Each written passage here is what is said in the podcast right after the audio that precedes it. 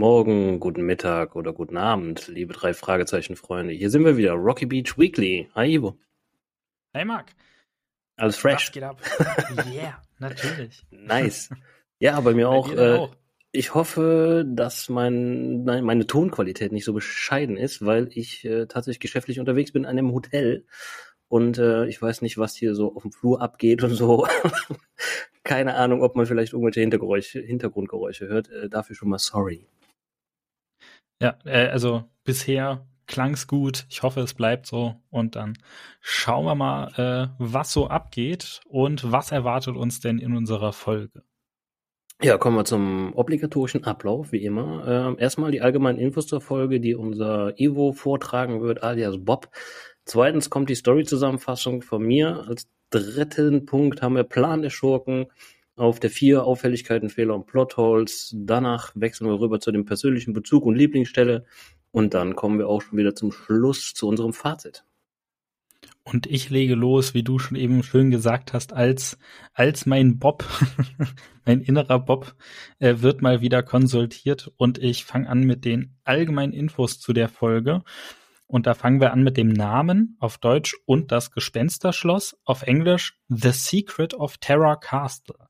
Und da sieht man schon mal direkt eine Besonderheit. Die meisten frühen englischen Titel beginnen immer The Mystery of.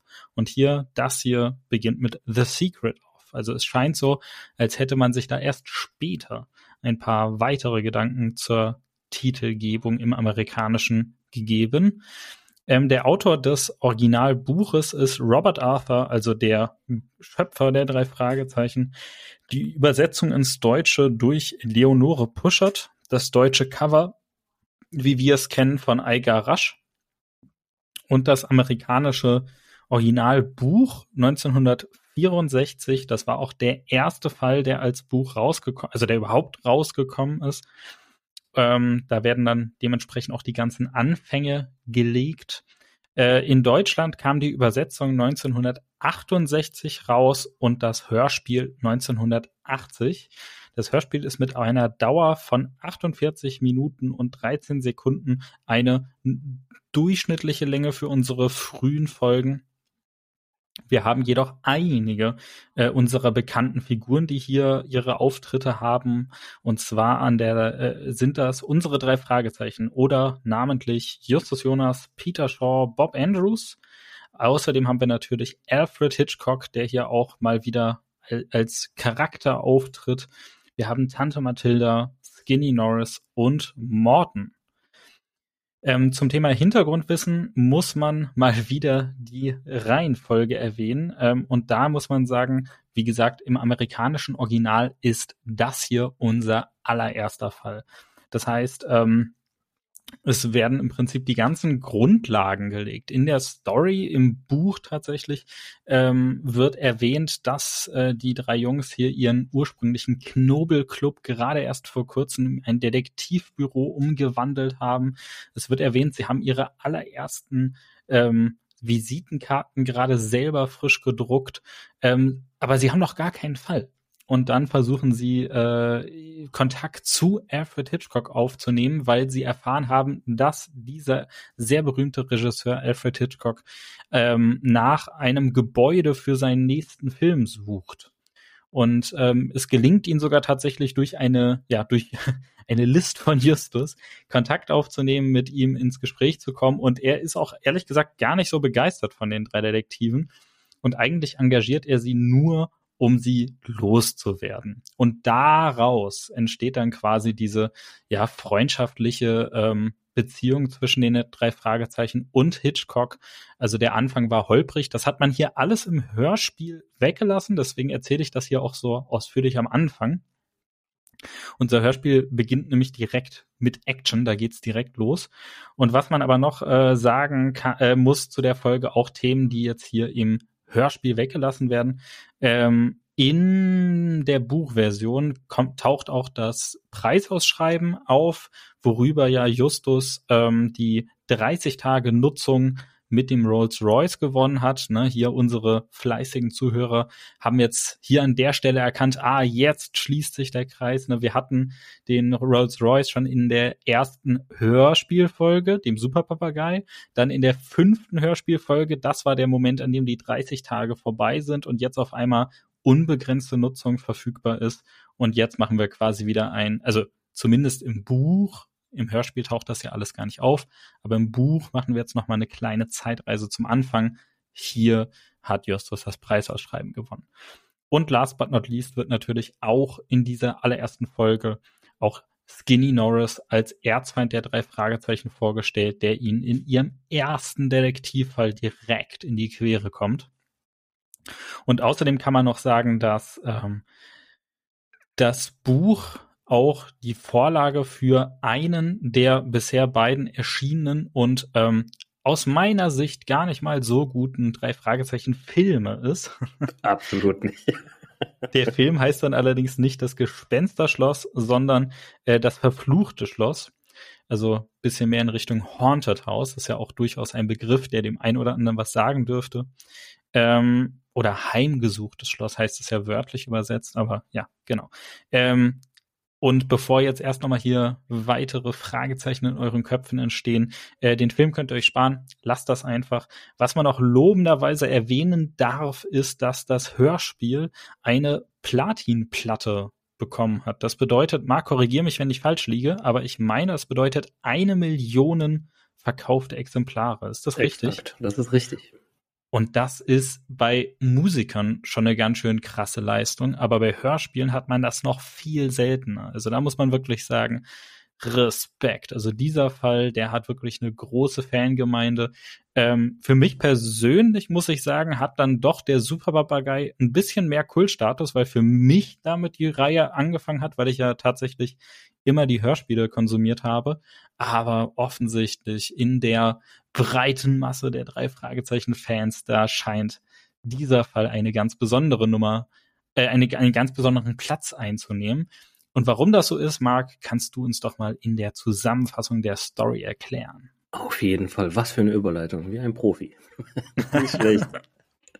ähm, ja, wir starten tatsächlich in der Zentrale und es klingelt mal wieder das Telefon. Es ist Alfred Hitchcock himself, der am Telefon ist. Und diesmal hat er selbst einen Auftrag tatsächlich zu vergeben an die Jungs. Und zwar sucht er für sein nächstes Filmprojekt, das ist ein Horrorfilm, ähm, ein, ein Schloss, auf dem er halt diesen Film drehen kann.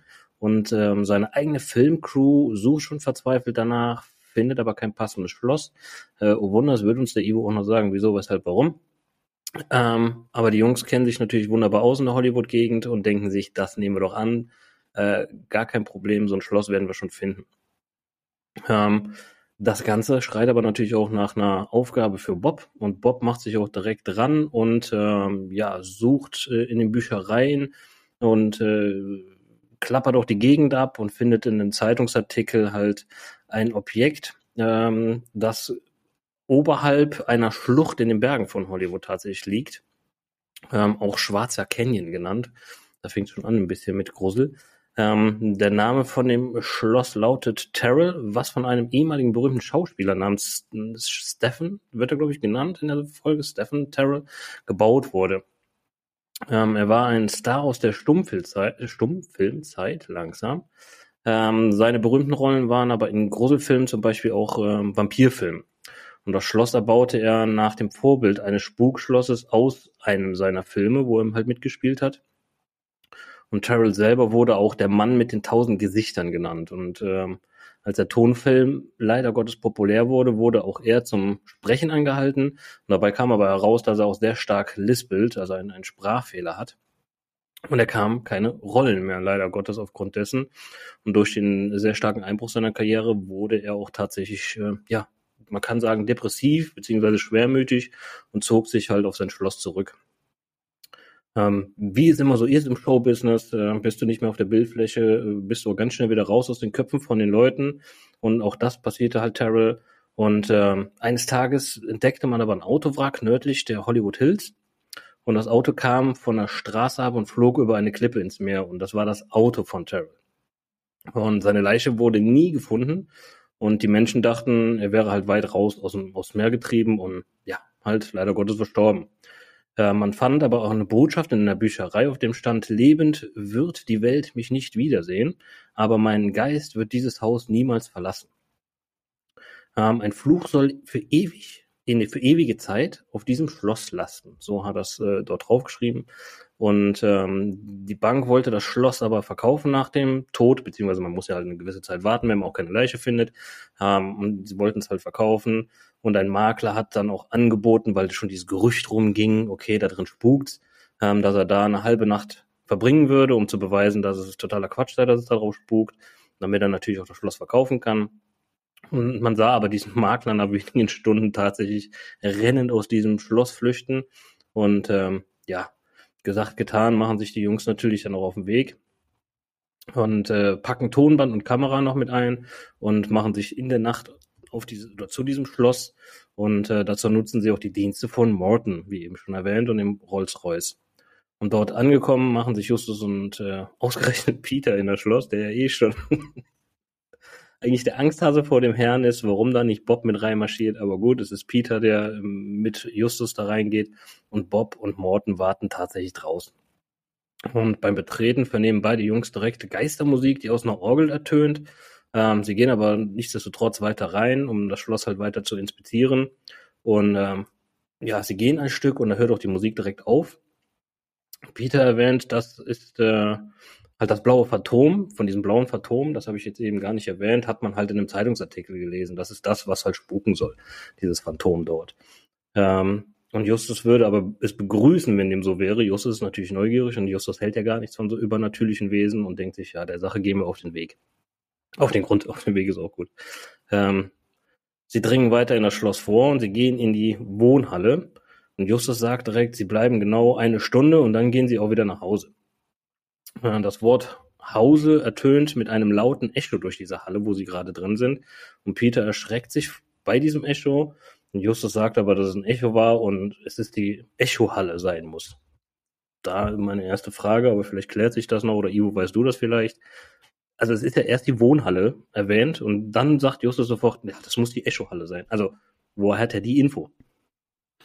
Ähm, also im Buch wird es tatsächlich erwähnt, da soll das ähm, in den Zeitungsartikeln gestanden haben. Okay.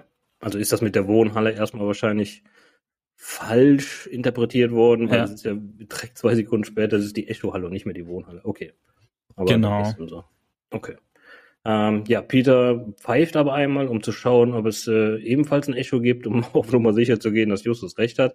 Aber dieses Pfeifen wiederum gefällt Justus nicht. Also, und äh, er, er bittet halt darum, das nicht nochmal zu tun. Er hat aber keine Angst, sagt er auch noch. Äh, es ist, macht ihm einfach nur Unbehagen oder es ist die Aufregung vielmehr. Und da war für mich schon so, mhm, Justus ist auch da in dem Moment nicht so cool, wie er sonst ist. Und man merkt auf jeden Fall, wie er das äh, ja auch spielt und synchronisiert, äh, dass er doch schon ein bisschen Angst hat. Und da sieht auch Peter direkt ein Bild an der Wand mit echten Augen und die beiden halt beobachtet. Und sie treten aber näher ran und erkennen aber, dass nichts weiter auffälliges an diesem Bild ist. Also das muss sich wohl Peter nur eingebildet haben. Und da verspüren beide einen sehr kalten Luftzug am Körper. Und Peter sagt dann, das fühlt sich an, als würden eine ganze Schar von Gespenstern durch ihn durchfliegen. Und äh, Peter und Justus packt die Angst und die rennen beide in Windeseil aus diesem Schloss zum Rolls Royce. Ähm, und ja, da der Einsatz aber dann halt nicht nur eine Stunde gedauert hat, sondern vielleicht nur fünf Minuten, äh, beschließen alle drei noch, okay, der Sache müssen wir jetzt nochmal auf den Grund gehen, das müssen wir nochmal besprechen, was da passiert ist. Und äh, sie treffen sich da nochmal in Zentrale, um den ganzen Vorfall zu analysieren. Und Justus stellt fest, dass sie von dem Unbehagen bis panische Angst alle Gefühle durchlaufen sind obwohl sie wieder was, weder was sehen konnten, noch haben sie irgendwie was tatsächlich gehört, was angsteinflößend ist. Ich meine, ein Orgelspiel ist jetzt nicht unbedingt an, angsteinflößend und ein Echo ist natürlich auch nicht angsteinflößend. Ähm, ja, wie gesagt, es ist keine gruselige Stimme, wollen gar nichts. Und äh, ja, Peter und, ah nee, Quatsch, genau, da klingelt nämlich noch das Telefon. Und an dem Telefon ist nachher ein, oder ist eine Stimme zu hören, die einfach nur sagt in einer Gruselton, bleib weg. Also ganz, ganz gruselig auch tatsächlich. Ich fand es auch sehr, sehr unangenehm in diesem Hörspiel, diese Stimme. Es macht schon ein bisschen Gänsehaut tatsächlich, wie der das gesagt hat. Und ähm, Peter und Bob äh, rennen da äh, panisch aus dieser Zentrale quasi raus und sagen auch nur gute Nacht und hauen ab nach Hause.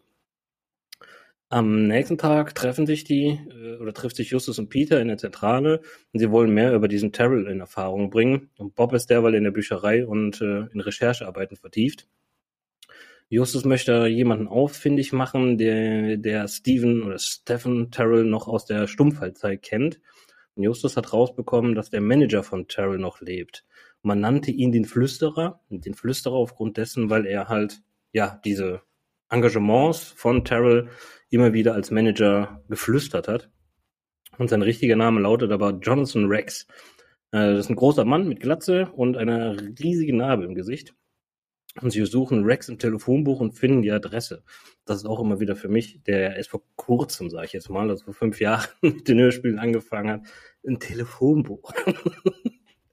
was ist das? Ja. Ich bin ja Gott sei Dank ältere Generation noch, aber äh, ich weiß noch, was ein Telefonbuch ist, aber es ist für mich immer noch so strange, dass die Jungs ein Telefonbuch benutzen. Ja, ja, fühle ich. ähm, ja, sie fahren auch wieder mit Morton zu dem Haus von Rex, was äh, tatsächlich in unmittelbarer Nähe zu dem Schloss von Terrell liegt. Und daher beschloss Justus, sich das ganze Schlo das Schloss nochmal bei Tageslicht anzuschauen. Morton fährt die Jungs zum Schloss und gibt einen Hinweis, dass äh, ihm Reifenspuren aufgefallen seien, die genau über ihren Spuren von letzter Nacht liegen.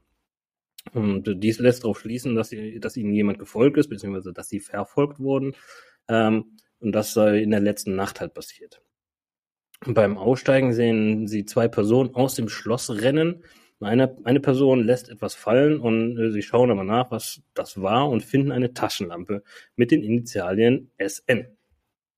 Und das ist für mich dann auch schon wieder so ein weirder Moment, weil Justus sofort rausschießt, oh nein, es ist Skinny Norris. also gibt es nicht viele, die die, die Initialien SN haben anscheinend in Hollywood, aber gut.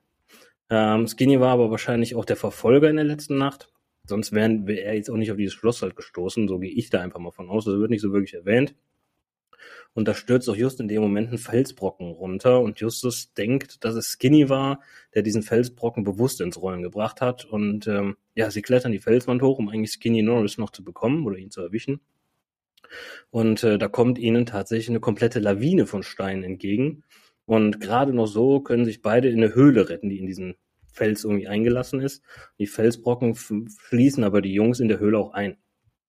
Ähm, Gott sei Dank findet aber Justus tatsächlich einen dicken Stock, den er als Hebel ansetzt, um die Felsbrocken halt, ja, ich sag jetzt mal, rausbrechen zu können. Und äh, es funktioniert auch Gott sei Dank und äh, sie sind auch wieder direkt befreit. Aber aufgrund dieser Aktion und natürlich ein bisschen Schock, dass sie da fast äh, eingeschlossen war, wären, denken sie, okay, wir lassen das Schloss Schloss sein, wir fahren weit, ein Stückchen weiter zu Mr. Rex und äh, Justus fragt Morten, ob er die Jungs gesehen hat, die von dem Schloss wegliefen. Und Morten sagt ja. Und er habe auch äh, gesehen, wie sie wegfuhren. Und erst danach ging die Steinlawine runter. Also das ist ein interessantes Detail, was man oder was wir uns jetzt mal kurz merken. Und ähm, da kommt Mr. Rex auch auf die Jungs zu und das direkt mit einem Messer. Was für eine Begrüßung.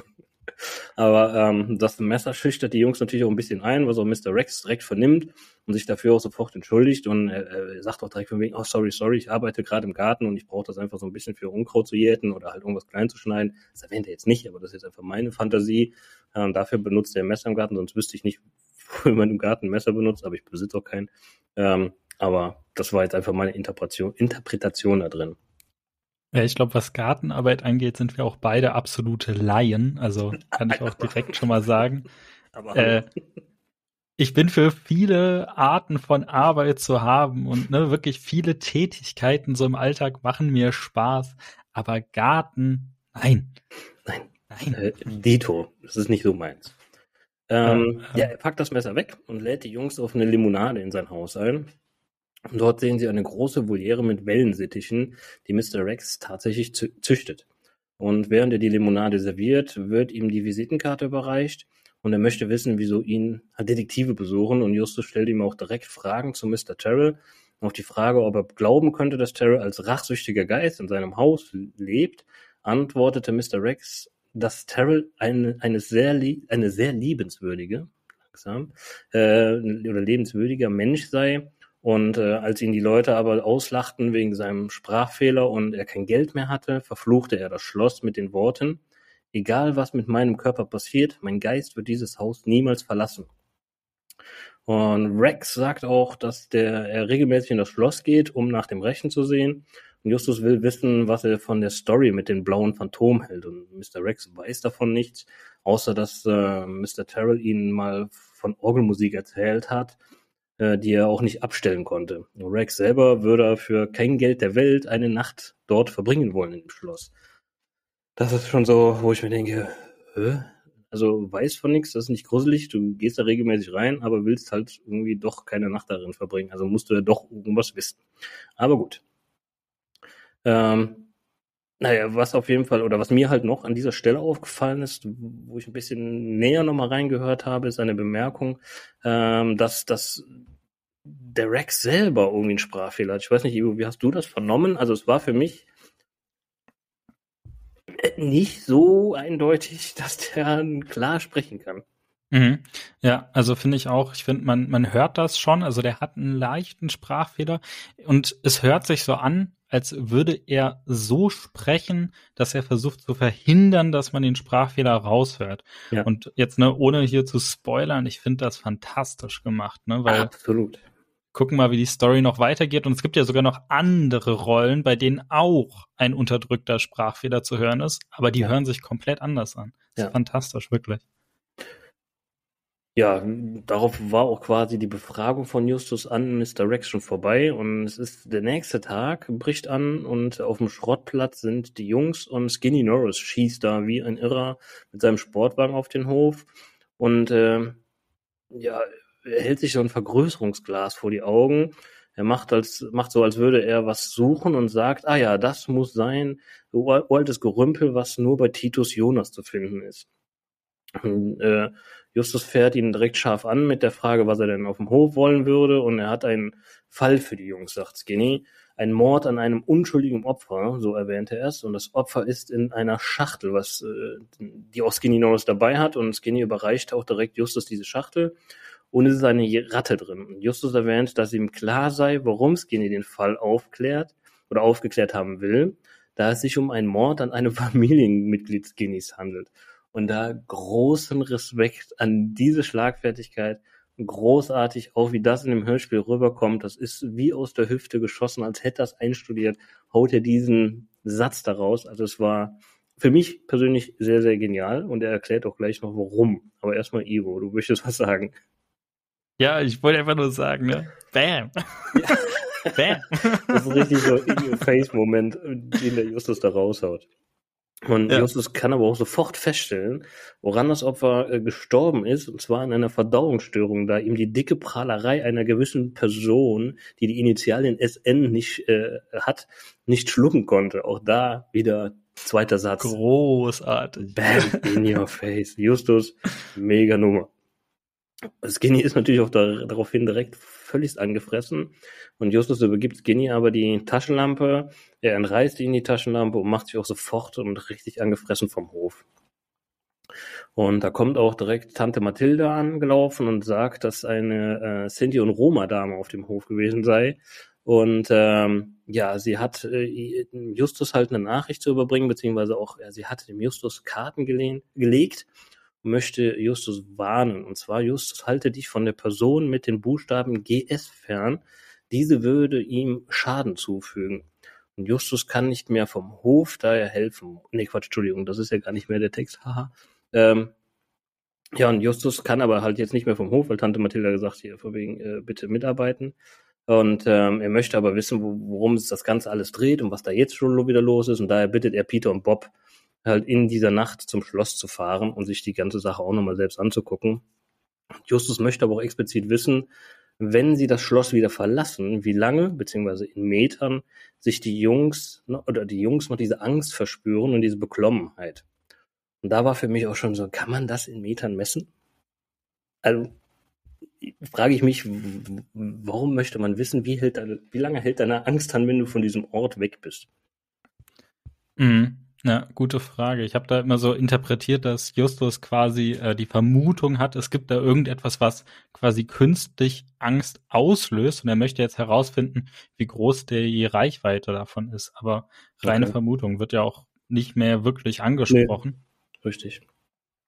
Naja, gesagt, getan, die Jungs machen sich auf den Weg, obwohl sie gar keinen Bock drauf haben und das ist auch, äh, das hört man ganz gut, auch in dem Hörspiel, dass sie absolut keine Lust haben.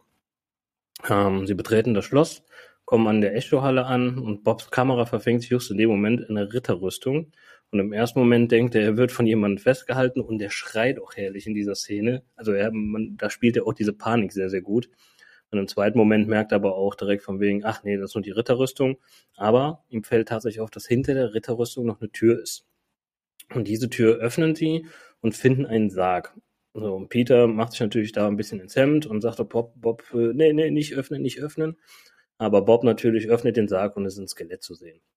Und äh, da finden sie noch eine weitere Tür und hinter dieser Tür ist eine Treppe. Sie nehmen die Treppe und da fällt ihnen halt hinter ihnen noch direkt die Tür zu. Und sie sind quasi, ja, es ist dann eingeschlossen, ausgeschlossen. Auf jeden Fall hängen sie in diesem Treppenaufgang fest und wissen jetzt erstmal nicht wohin. Und äh, ja, sie laufen die Treppe aber weiter runter und da ertönt wieder diese Orgelmusik. Und sie nehmen eine weitere Wendeltreppe nach oben, also das ist super verschachtelt, dieses Schloss. Und die Musik wird aufgrund dessen immer lauter. Und einer weiteren Tür wiederum, die sie öffnen, sehen sie die Orgel mit diesem blauen Phantom tatsächlich davor sitzen. Und beide zittern direkt los vor Angst und auch vor Kälte, aber auch erst just in diesem Moment, wo sie dieses Phantom sehen. Vorher verspüren sie das noch gar nicht. Ähm, da sehen sie aber auch das Phantom direkt auf sie zukommen und natürlich würde ich auch tun. Wahrscheinlich wäre ich schon längst irgendwie in Ohnmacht gefallen, aber sie schaffen es noch äh, loszurennen und äh, ja, rennen auch, was das Zeug hält, finden einen Ausgang und draußen spüren sie aber sehr, sehr schnell, dass die Angst dort direkt wieder weg ist. Also nach wenigen Metern merken die Jungs, öh, die Angst ist wie verflogen. Also, aber gut. Ähm, beschließen aber nach Hause zu fahren und äh, erst am darauffolgenden Tag erzählen sie dann halt, ähm, was sie dort erlebt haben. Und Justus interessiert sich natürlich dafür, wie weit sie vom Schloss weg waren. Das war ja der Auftrag. Und äh, entschied sich äh, wieder auf einen Besuch im Schloss, nachdem die Jungs gesagt haben, okay, das waren nur wenige Meter. Und Justus gibt sich halt nicht damit zufrieden, wie er halt so ist. Und äh, es ging wieder Justus und Peter voran und Bob und Morton sollten nachkommen, wenn sie zu lange wegbleiben. Also das ist hier wichtig an der Stelle. Und an der Tür vom Schloss sehen sie, dass sie nicht durch die Tür kommen. Und äh, da ist der Knauf abgebrochen worden. Und auch hier wird nie aufgeklärt, wer diesen Knauf abgebrochen hat und warum das überhaupt erwähnt wird. Aber so ist es. Jetzt hört man wahrscheinlich gerade irgendwelche Sirenen bei mir im Hintergrund. ne? Okay. Alles gut. Ähm, aber sie sehen noch ein offenes Fenster ähm, vom Esszimmer und dort klettern sie rein. Aus dem Esszimmer gehen mehrere Türen ab.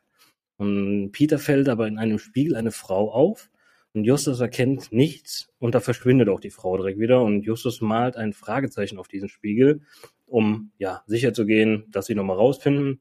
Und dabei schwingt dieser Spiegel aber zurück und legt tatsächlich einen Geheimgang frei.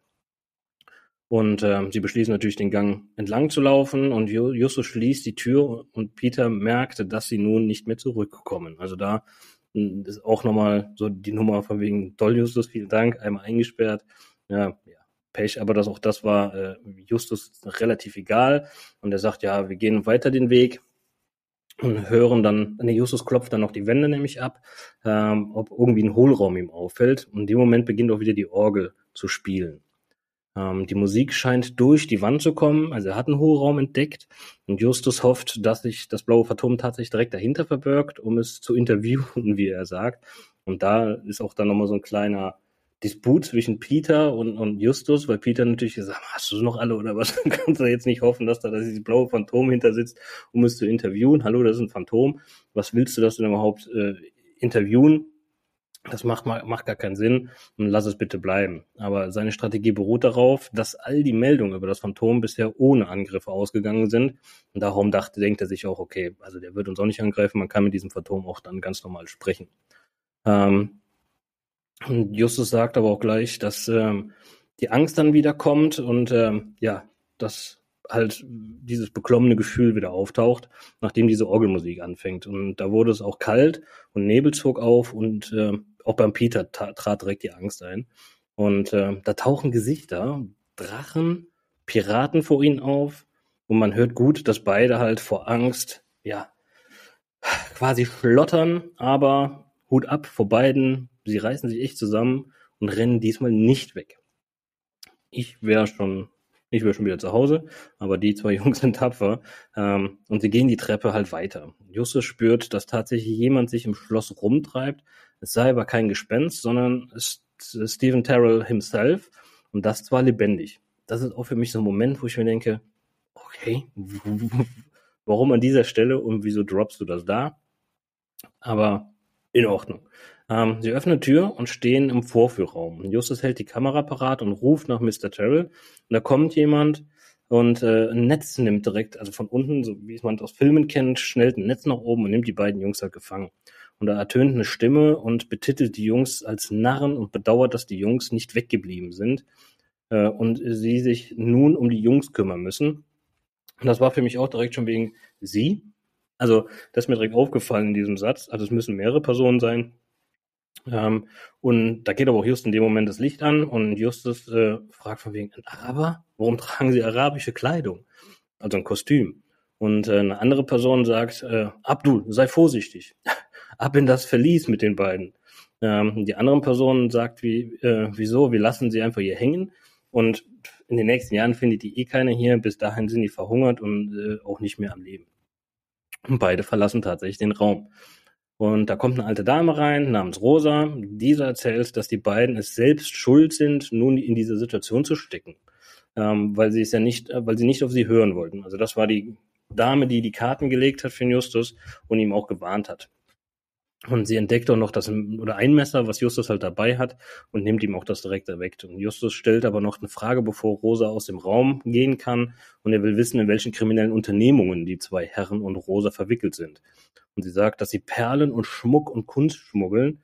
Und Justus will natürlich daraufhin wissen, warum denn diese Verkleidung? Das wird da gar keinen Sinn machen. Und in dieser Kleidung fühlen sie sich aber einfach am wohlsten, ist lautet die Antwort. Ähm, Bob und Morton machen sich aber natürlich Sorgen. Es war ja der Deal, wenn sie nicht schnell genug wieder da sind, dass sie halt äh, losgehen und sie suchen. Und äh, durch das Markierten, Markieren der Wände mit den Fragezeichen, beziehungsweise auf dem Spiegel, können Bob und Morton den Weg halt nachgehen. Und schließlich finden sie auch Peter und Justus und Morton holt sie auch direkt aus diesem, ja, aus diesem gefangenen Netz raus. Und alle vier folgen durch die Tür, die auch die drei Verbrecher ge gekommen sind oder weggegangen sind. Und beim Öffnen der Tür kommen ihnen Wellensittich entgegen. Einer weiteren Tür stehend äh, finden sie ein, die Voliere, die Mr. Rex tatsächlich hat, und dessen Wellensittich er auch züchtet. Und es gibt eine Verbindung zwischen dem Schloss und dem Haus von Mr. Rex. Und sie öffnen die Voliere, durch die man halt gehen kann.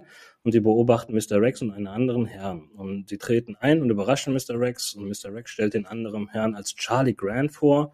Und Rex will wissen, ob die Jungs das Geheimnis des Gespenstes aufdecken konnten. Und das nimmt Justus natürlich dankend an, diese Frage, und äh, sagte, ja, das konnten wir auf jeden Fall. Und zwar haben wir herausgefunden, dass sie derjenige sind. Und äh, ja, er sagt auch noch, dass sich das so aufdeckt, dass das Mr. Rex tatsächlich auch Mr. Terrell ist. Und er hat das halt versehen, oder beziehungsweise er kann das feststellen, dass beide Personen dort waren in diesem Schloss, weil er halt auch die Schuhe der beiden markiert hat. Und ähm, Morton sagt auch direkt von wegen, hier, ich muss das der Polizei melden. Und äh, ja, daraufhin sagt dann Mr. Rex aber, nee, nee, alles gut und fängt an, tatsächlich, er nimmt sich dann die aufgeklebte Narbe ab und die Glatzenperücke und fängt, auch mega gespielt tatsächlich an dieser Stelle, von diesem unterdrückten Sprachfehler schleichend geht er in dieses Lispeln über und äh, auch seine Stimmlage wird deutlich höher. Und Mr. Rex und Mr. Terrell sind tatsächlich ein und dieselbe Person. Und äh, das sprudelt auch ordentlich aus Bob heraus, der ja fast fröhlich das rauskreicht, dass das ein und dieselbe Person sind. Ähm, aber wozu das aber alles halt gemacht worden ist, will halt, wollen die Jungs halt wissen. Und Mr. Terrell erschuf den Charakter Mr. Rex, weil er selber mit seiner liebenswürdigen Art keine Aufträge mehr bekam. Und der Charakter von Mr. Rex beschreibt Mr. Terrell hier als skrupellos. Als dann die finanziellen Schieflage bei ihm eintrat und er sich halt nicht von seinem Schloss trennen wollte, ließ er es halt auf diesem Schloss spuken, ähm, damit das halt nicht so schnell verkauft werden konnte. Und er konnte aber mit seiner wellensittichen Zucht so viel Geld verdienen, dass er alle Schulden halt begleichen konnte. Und äh, Justus sagt Mr. Terrell, dass er jetzt eigentlich viel Geld verdienen kann. Er konnte ähm, nämlich jetzt mit dem letzten Geld, was er noch hatte, alle seine Filme kaufen. Und äh, durch diese Technik, die er jetzt halt in diesem Schloss gebaut hat und ähm, ja, alles äh, äh, herrichten konnte und auch die Filme, kann er das quasi als Kino halt erscheinen lassen oder halt Eintritt verlangen. Und Mr. Rex, Schrägstrich Mr. Terrell, sagt natürlich, genialer Einfall. Das mache ich auf jeden Fall. Und dann habe ich auch keine Geldsorgen nie wieder. Was er ja auch nicht von der wellensittichen Zucht hat, aber darüber kann man dann halt, muss das Schloss auch nicht verkauft werden und er muss auch nicht mehr rumspuken. Und ähm, Bob will aber hier noch wissen, was das mit der Felslawine sein sollte. Und das war aber leider Gottes tatsächlich auch Mr. Terrell und nicht Skinny. Und es war ein Versehen. Also das, da entschuldigt er sich auch für und sagt doch, das war absolut nicht geplant. Und als er sehen konnte, dass Justus und Peter sich davon befreien konnten, ähm, hat er auch nicht weiter eingreifen wollen, damit er nicht auffliegt. Aber wären sie nicht rausgekommen, hätte er es auf jeden Fall gemacht. Und ähm, Peter kann sich ganz gut vorstellen, dass das Spuken halt sicherlich Spaß gemacht hat auf diesem Schloss. Und Mr. Terrell sagt, ja, das hat es auch. Und vor allen Dingen bei Skinny Norris. Und dann ertönt diese Schlusslache wieder. Aber diese Schlusslache hat nicht das letzte Wort wie sonst. Es ist nämlich Hitchcock, der hier das letzte Wort hat. Und äh, er erzählt uns, dass er das Schloss dann doch nicht für sein Filmprojekt gemietet hat. Und damit ist die Story vorbei. Nice, vielen Dank. Ähm, das war wirklich ne ganz schön. Ist ne, ist, also ich mag die Story total, kann ich schon mal direkt sagen. Ich finde das immer sehr spannend und äh, die Jungs kommen da in viele Situationen. Aber ja, danke für die Zusammenfassung. Gerne. Genau. Als nächstes mache ich mit dem Evil Masterplan weiter. Ähm, wir haben ja hier einen offensichtlichen, in Anführungszeichen, Bösewicht oder sagen wir mal Antagonisten in dieser Folge. Ähm, allerdings ist die Frage, wie wollen wir ihn nennen? Nennen wir ihn Stephen Tyre oder Terrell oder nennen wir ihn Jonathan Rex? Er hat ja, es ist, es ist am Ende nicht wirklich klar, welcher Name ähm, jetzt sein richtiger Name ist oder ob das alles nur angenommene Namen sind, wobei er aber schon erzählt, dass er Jonathan Rex als Figur erschaffen hat. Also deswegen ab jetzt nennen wir ihn Stephen Terrell. So, und er war ähm, ja erfolgreicher Stummfilm-Schauspielstar. Ähm, als dann allerdings der Tonfilm aufkam, ähm, ja, wurde seine Karriere dadurch beendet. Er verlor sein ganzes Geld, hatte sich ähm, allerdings äh, vorher dieses Schloss nach ähm, einem, also nach einem Vorbild von einem seiner Horrorfilme bauen lassen.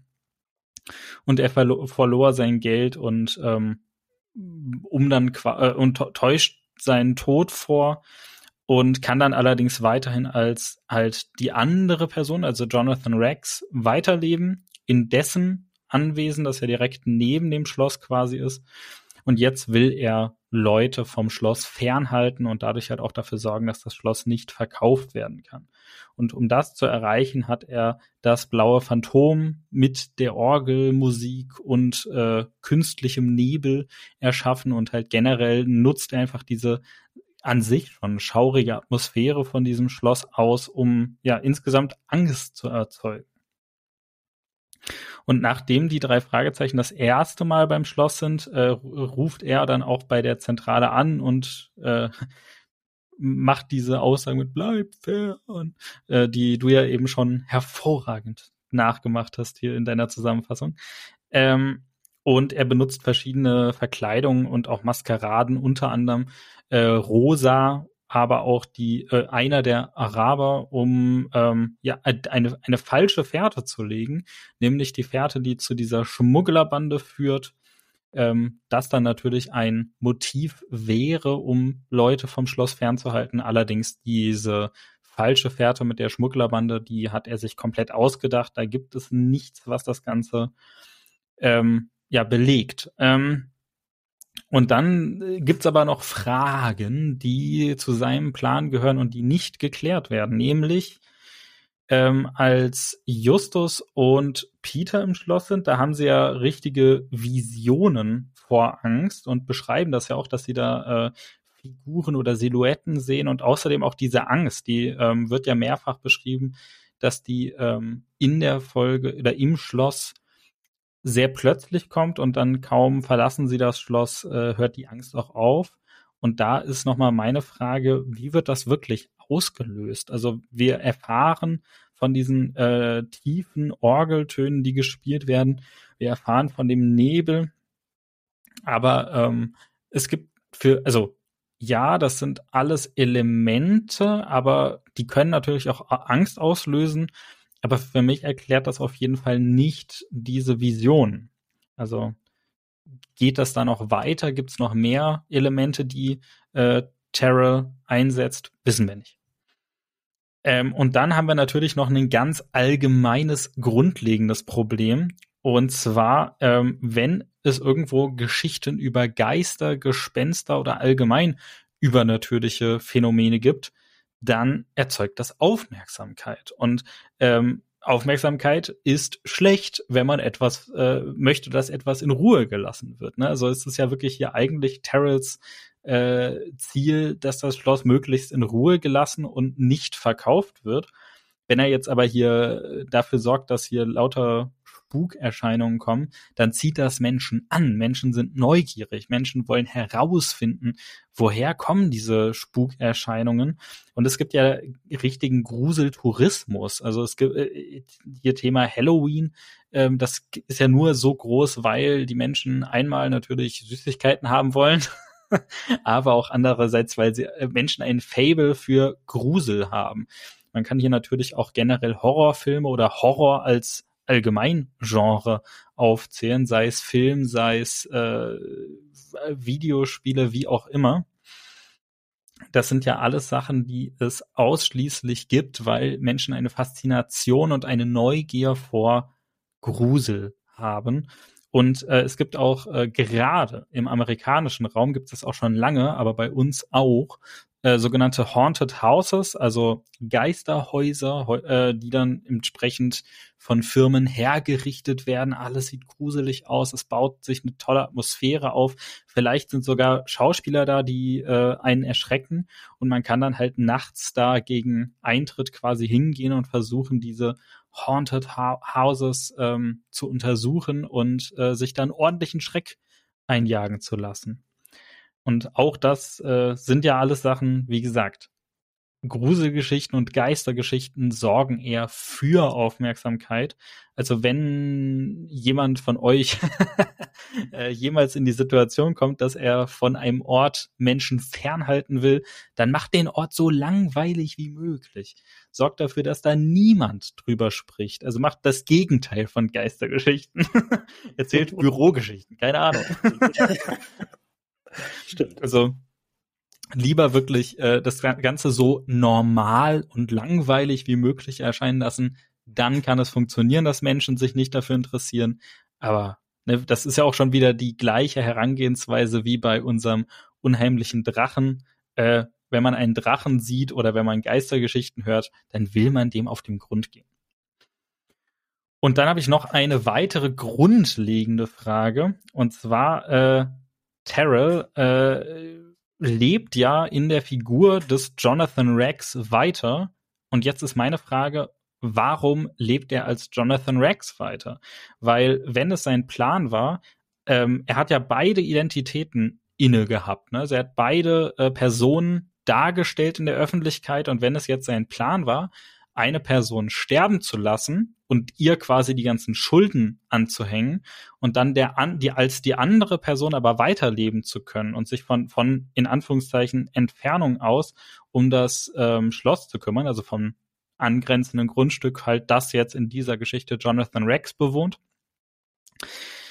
dann äh, hätte er es doch andersrum machen können, weil es ist ja grundsätzlich ein viel größerer Aufwand und viel leichter, dass es auffliegt, wenn die Person weiterlebt, äh, als die er sich ja immer verstellen muss und die auch eine Verkleidung hat. Ne? Also Jonathan, Jonathan Rex hat eine ähm, Narbe im Gesicht, eine auffällige Narbe im Gesicht, und ähm, es wird ja immer wieder auf den Sprachfehler angesprochen und wir haben es eben schon kurz gesagt, wenn der Sprecher als Jonathan Rex spricht, dann unterdrückt er diesen Sprachfehler, beziehungsweise er spricht einen Sprachfehler, den er unterdrückt.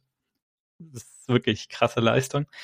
Ähm, und das äh, sind ja, also das zeigt ja, Jonathan Rex ist nicht das eigentliche alter Ego von äh, der Person. Also wir gehen jetzt davon aus, äh, Stephen Terrell ist der echte und er, er hätte ja auch genauso gut sagen können, okay, Jonathan Rex, der Manager, ist derjenige, der sich jetzt so stark verschuldet. Er kriegt das äh, Schloss überschrieben oder wie auch immer. Und er ist derjenige, der in Anführungszeichen stirbt, also dessen Tod vorgetäuscht wird und dann kann er in seiner eigentlichen Gestalt ganz in Ruhe sein Leben weiterleben. Also man hätte einfach diese beiden Rollen einfach tauschen können, dann hätte er ein einfacheres Leben. Aber offensichtlich will er das nicht. Äh, sehen wir auch anhand dessen, dass er ja auch immer noch eine große Leidenschaft dafür hat, sich zu verkleiden. Also wenn wir jetzt diese ganzen Fragezeichen, die ich hier in meinem Kopf habe, also einmal das Thema, wie hat er die Angst und die Vision erschaffen, dann das Thema, äh, warum erfindet er Geistergeschichten, wenn er Leute fernhalten möchte und jetzt, last but not least, äh, warum hat er sich für die künstliche Figur entschieden, als die er weiterleben möchte. Wenn wir das alles außer Acht lassen, dann finde ich es eigentlich einen ganz coolen Plan. Also ich meine, es ist ja auch jetzt hier nicht so, dass er irgendwelchen kriminellen Aktivitäten nachgeht. Ne? Wir erfahren, die Schmugglerbande gibt es gar nicht. Deswegen, ähm, also eigentlich, äh, und er ist ja mittlerweile sogar schuldenfrei, das muss man ja dazu sagen. Ne? Also das heißt, äh, selbst seinen Schuldnern kann man mittlerweile ähm, ja nichts mehr, äh, haben selber, selbst seine Schuldner haben nichts mehr gegen ihn quasi in der Hand. Also eigentlich äh, schadet er niemandem. Ähm, das zum Plan von Stephen Terrell. Kommen wir zu den Auffälligkeiten, Fehlern und Plotholes. Und da geht's direkt am Anfang in der Folge los. Alfred Hitchcock beauftragt die drei Fragezeichen, eins oder mehrere Schlösser zu, in der Nähe von Rocky Beach zu suchen. Und dann kann er davon sich eins aussuchen, indem er dann vielleicht drehen möchte. Und da können wir einfach mal sagen, also Schlösser grundsätzlich in den USA ist schwierig, weil die Phase, in der weltweit die meisten Schlösser gebaut wurden, sind das 15. und das 16. Jahrhundert. Also zwischen 1600 irgendwas bis Ende äh, 1500 irgendwas. Und äh, wir alle wissen, die wir in Geschichte gut aufgepasst haben, in der Zeit wurde Amerika überhaupt erst entdeckt und dann wurden auch in Amerika erstmal die Kolonialstaaten äh, aufgebaut oder die generell die Kolonialisierung wurde vorangetrieben. Da hat noch niemand dran gedacht, auch nur irgendwas in Richtung Schlösser zu bauen. Also Schlösser sind ein Phänomen, das eigentlich fast ausschließlich in Europa äh, stattgefunden hat. Und ähm, gerade wenn man sich, und selbst wenn wir davon ausgehen würden, dass in den USA dann auch schon Schlösser gebaut wurden, was geschichtlich gesehen nicht der Fall ist oder zumindest nicht in so sehr der Fall, dass man da Schlösser öfters mal in der Landschaft sieht. Da muss man noch dazu sagen, dass äh, die Besiedlung der USA äh, im Osten angefangen hat. Also hier Thema New York, Boston etc. oder halt auch in Südamerika. Im Osten sind die Seefahrer angekommen, haben da gesiedelt und sind von da aus immer weiter ins Landesinnere also Richtung Westen gezogen. Also das heißt, die westlichen Gebiete äh, Amerikas, sowohl Nord- als auch Südamerikas, waren die, die als aller, aller, allerletztes besiedelt wurden. Ähm, und dazu gehört ja auch Kalifornien. Kalifornien ist ja hier eine West Coast. Hier. Und ähm, das heißt, eine bis da Menschen gesiedelt haben, ist noch mal mehr Zeit vergangen. Äh, wir sprechen ja auch vom wilden Westen, also einer gesetzlosen Zeit. Und ich sag's mal so, in gesetzlosen äh, Gegenden und Zeiten werden jetzt keine riesigen Schlösser gebaut. Wir wissen ja, dass ähm, hier äh, Stephen Terrell äh, das Schloss hat nachbauen lassen nach einem äh, seiner Horrorfilme. Also es kann durchaus sein, dass mal Schlösser gebaut wurden aber die werden definitiv sehr, sehr, sehr selten sein in den USA, erst recht in der, in der Nähe von Rocky Beach. Also das ist halt so eine Kleinstadt in der Nähe von Los Angeles. Es ist nicht, ja, sehr unwahrscheinlich, dass es da viele Schlösser gibt. Also die Suche von Alfred Hitchcock ist schon ein bisschen äh, komisch. Oder der Suchauftrag von Alfred Hitchcock. Der nächste Punkt ist dann, ähm, Bob hat äh, über das, also das das Schloss gefunden und trägt seine ersten Rechercheergebnisse vor und erzählt dabei auch über äh, Stephen Terrell. Und dann sagt Peter direkt, ah ja, den kenne ich. Und dann erzählt Bob weiter ähm, einmal die Geschichte, wie Terrell gestorben ist und auch, dass seine Karriere da vorbeigegangen ist, nachdem der to äh, Tonfilm äh, kam. Und bei jeder weiteren Info, außer dem Namen, ist dann äh, Peter total überrascht. das finde ich lustig, weil erst sagt er, ich kenne ihn, und dann kommt, kommen noch ein paar Infos und dann ist er jedes Mal, ach, ach so, ja. Und dann, äh, nun, kennst du ihn oder hast du nur mal kurz seinen Namen gehört, Peter? Aber das will ich jetzt hier nicht als Fehler ankreiden, das ist mir nur aufgefallen. Aber äh, was auch zu diesen Rechercheergebnissen gehört, ist der Tod von Terrell oder der vorgetäuschte Tod von Terrell. Da wird nämlich gesagt, dass Terrells Auto nördlich der Hollywood Hills in der Nähe der Klippen gefunden wurde und man ging davon aus, dass die Leiche äh, vom Meer davon gespült wurde. Und ähm, nun ja, also nördlich der Hollywood Hills gibt es weder Klippen noch Meer. da geht's äh, Richtung äh, California Mountains, Rocky Mountains, teilweise sogar schon Wüste. Aber äh, von Klippen und von Meer ist da keine Spur. Also man müsste von den Hollywood Hills ein ganzes Stück nach Westen. Also es ist wirklich exakt auf der anderen Seite von äh, Los Angeles und da finden wir dann Klippen, Meer etc. Also die Angabe ist entweder sehr unpräzise oder einfach falsch.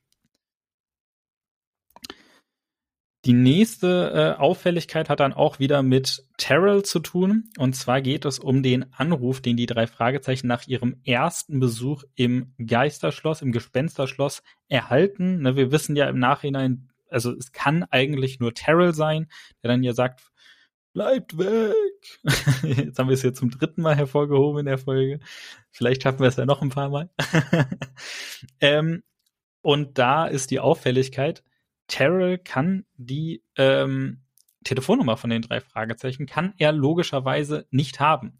Weil, ähm, wenn wir in der Buchreihenfolge gehen, dann ist das ja der allererste Fall der drei Fragezeichen. Das heißt, ähm, die drei Fragezeichen haben als Detektivbüro noch gar keine Reputation aufgebaut, also sie sind noch gar nicht bekannt. Und äh, sie sind ja auch bisher weder Terrell noch Rex begegnet. Also das kommt ja noch, nämlich bei der nächsten, beim nächsten Ausflug, den die drei Fragezeichen machen. Da fahren sie zu Rex und übergeben ihm sogar eine Visitenkarte. Dann hat er die Telefonnummer, aber zu dem Zeitpunkt, zu dem der Anruf kommt, ist es einfach äh, aus meiner Sicht nicht logisch, dass er an die Telefonnummer herangekommen ist. Und wenn wir jetzt akzeptieren, okay, die Hörspielreihenfolge ist eine andere als die Buchreihenfolge, das machen wir sonst auch immer. Selbst dann, ähm, Terrell ist den drei Fragezeichen noch nicht begegnet. Das heißt, er müsste selber jemanden kennen, der die schon mit den drei Fragezeichen zu tun hatte und der wiederum eine Visitenkarte von ihnen hat. Das wäre die einzige Möglichkeit, wie er an die Nummer rangekommen ist, weil die drei Fragezeichen haben ihre Telefonnummer von der Zentrale nicht im Telefonbuch. Alright. Ähm, wir bleiben beim Thema äh, Terrell bzw. Rex und zwar äh, bei benanntem Besuch bei äh, Mr. Rex äh, da sieht man ein oder beschreiben die äh, Detektive, wie sie ein Foto von Jonathan Rex und Stephen Terrell sehen, bei dem die beiden nebeneinander stehen. Und da wird ja sogar gesagt, wie auffällig die beiden äh, ja unterschiedlich aussehen. Und ähm, es wird im Hörspiel nicht aufgeklärt, wie überhaupt so ein Foto entstanden ist, weil es sind ja beides, es ist ja beides die gleiche Person. Also ähm, rein logisch betrachtet kann es nicht ein echtes Foto sein, auf dem beide Personen zu sehen sind. Und im Buch wird das ein bisschen ausführlicher beschrieben. Da wird nämlich gesagt, es ist eine Fotomontage. Also es wird explizit angesprochen. Und Rex, also der, der Manager, Jonathan Rex, der wird ja auch der Flüsterer genannt und das ergibt ja total Sinn, weil die Figur Rex flüstert, damit der Sprachfehler nicht so stark auffällt. Und das deswegen der, der, der Spitzname, der Beiname der Flüsterer. Und das kommt hier natürlich in der Hörspielversion überhaupt nicht äh, vor. Also hier wird er zwar der Flüsterer genannt, spricht aber ganz normal, spricht sogar äh, mit einer besonders tiefen Stimme. Und da ähm, fällt uns Zuhörern auf, dass der Sprecher, also Rolf äh, Jatjen, äh, Rolf Ratjen, Entschuldigung, ich will ihn nicht falsch aussprechen, tut mir leid, ähm, dass er offensichtlich mit seiner mehr oder weniger echten Stimme oder dem, was seiner Originalstimme recht nahe kommt, spricht er Jonathan Rex. Und als dann diese Verwandlung kommt und er sich dann halt als äh, Stephen Terrell zu erkennen gibt, da geht die Stimme hoch und das muss offensichtlich die verstellte Stimme sein für die Figur. Im äh, Buch oder auch im Hörspiel ist es genau andersrum. Die echte Stimme ist die hohe Fistelige.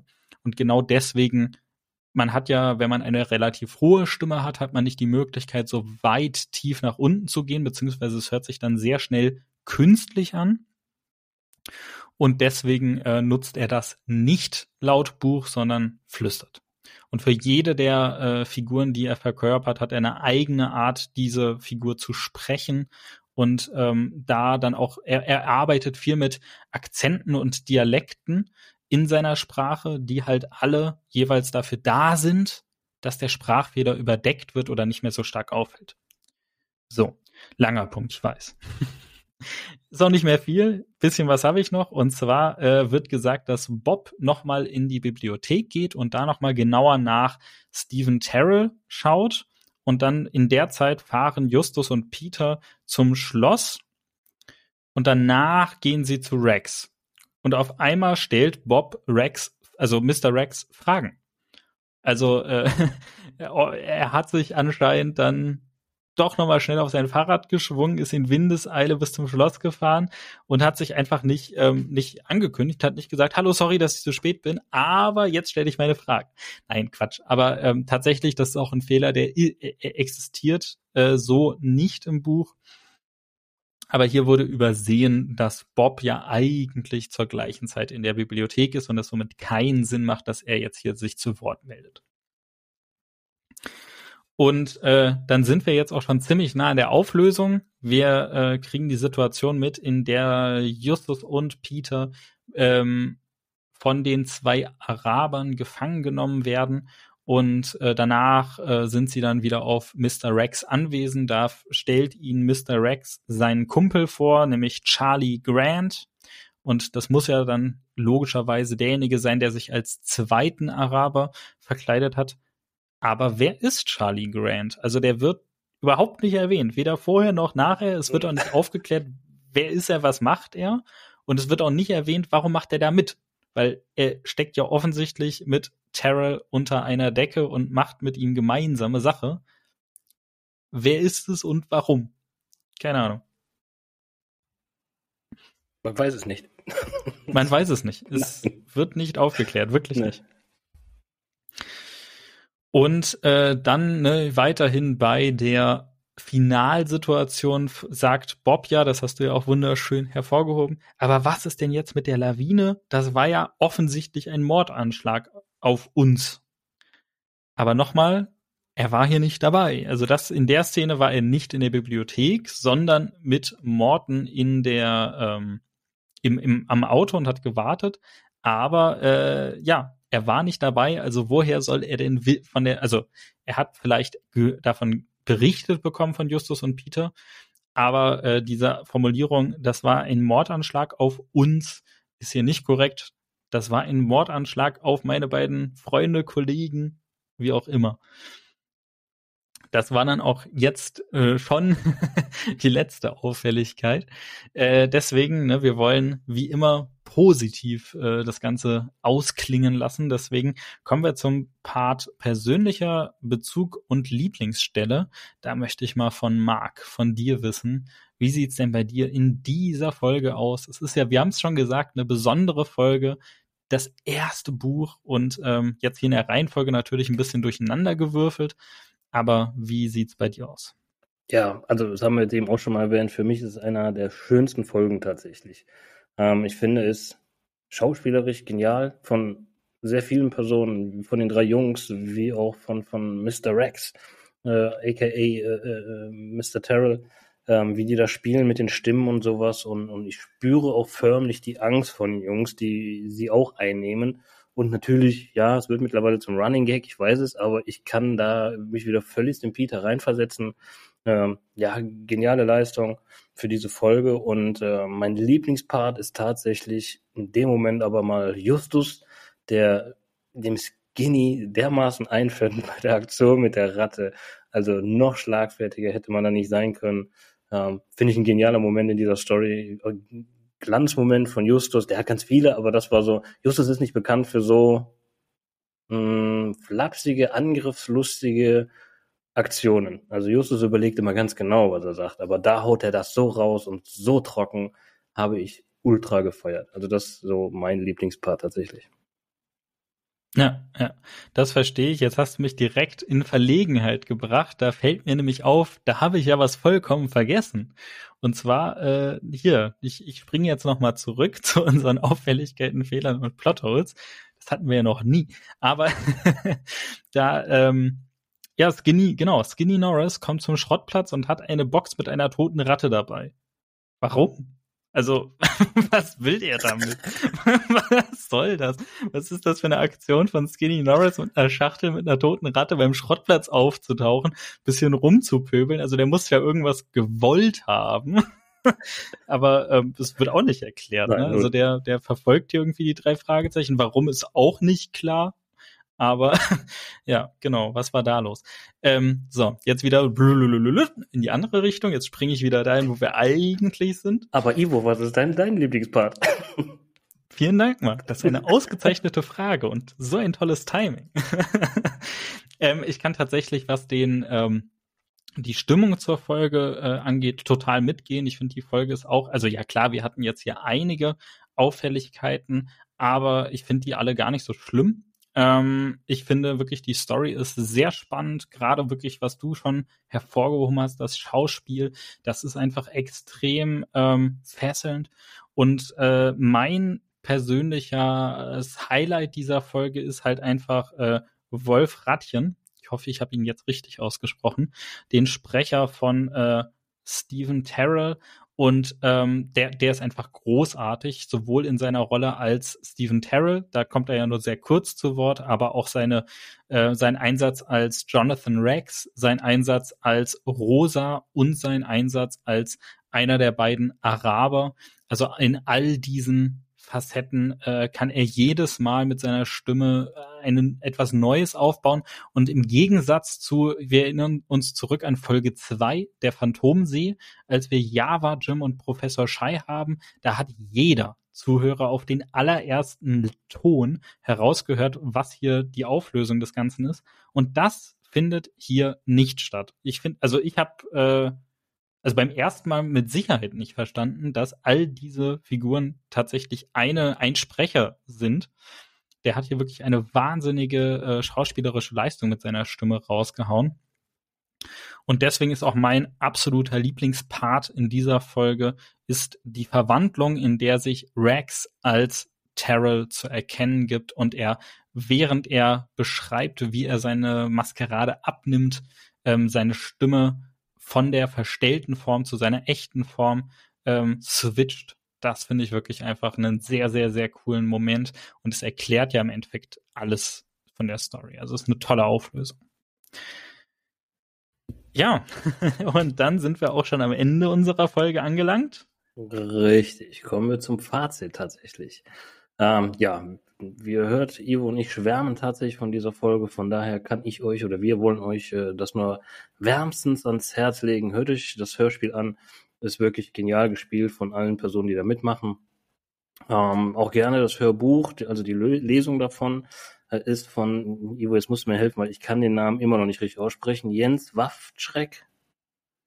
Wawocek. Okay, gut. Es ist, ist auf jeden Fall der Sprecher von Peter.